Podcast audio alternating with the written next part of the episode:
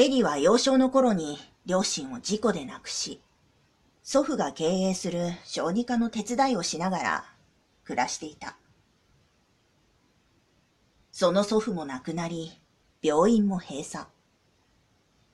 その病院を再興するのが、エリが掴みたかった夢の一つだと、席を入れた直後に、俺に語った。祖父が亡くなり、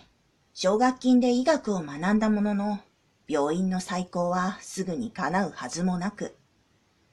最も早く召喚できる軍属医を選択したそうだ。